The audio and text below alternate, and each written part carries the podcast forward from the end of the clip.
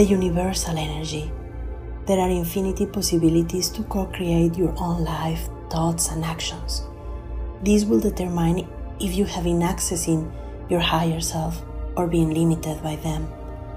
All of us were born prosperous, balanced, harmonious, with love and with the capacity to maintain and embrace it, or to unbalance by incoherence and negative thoughts.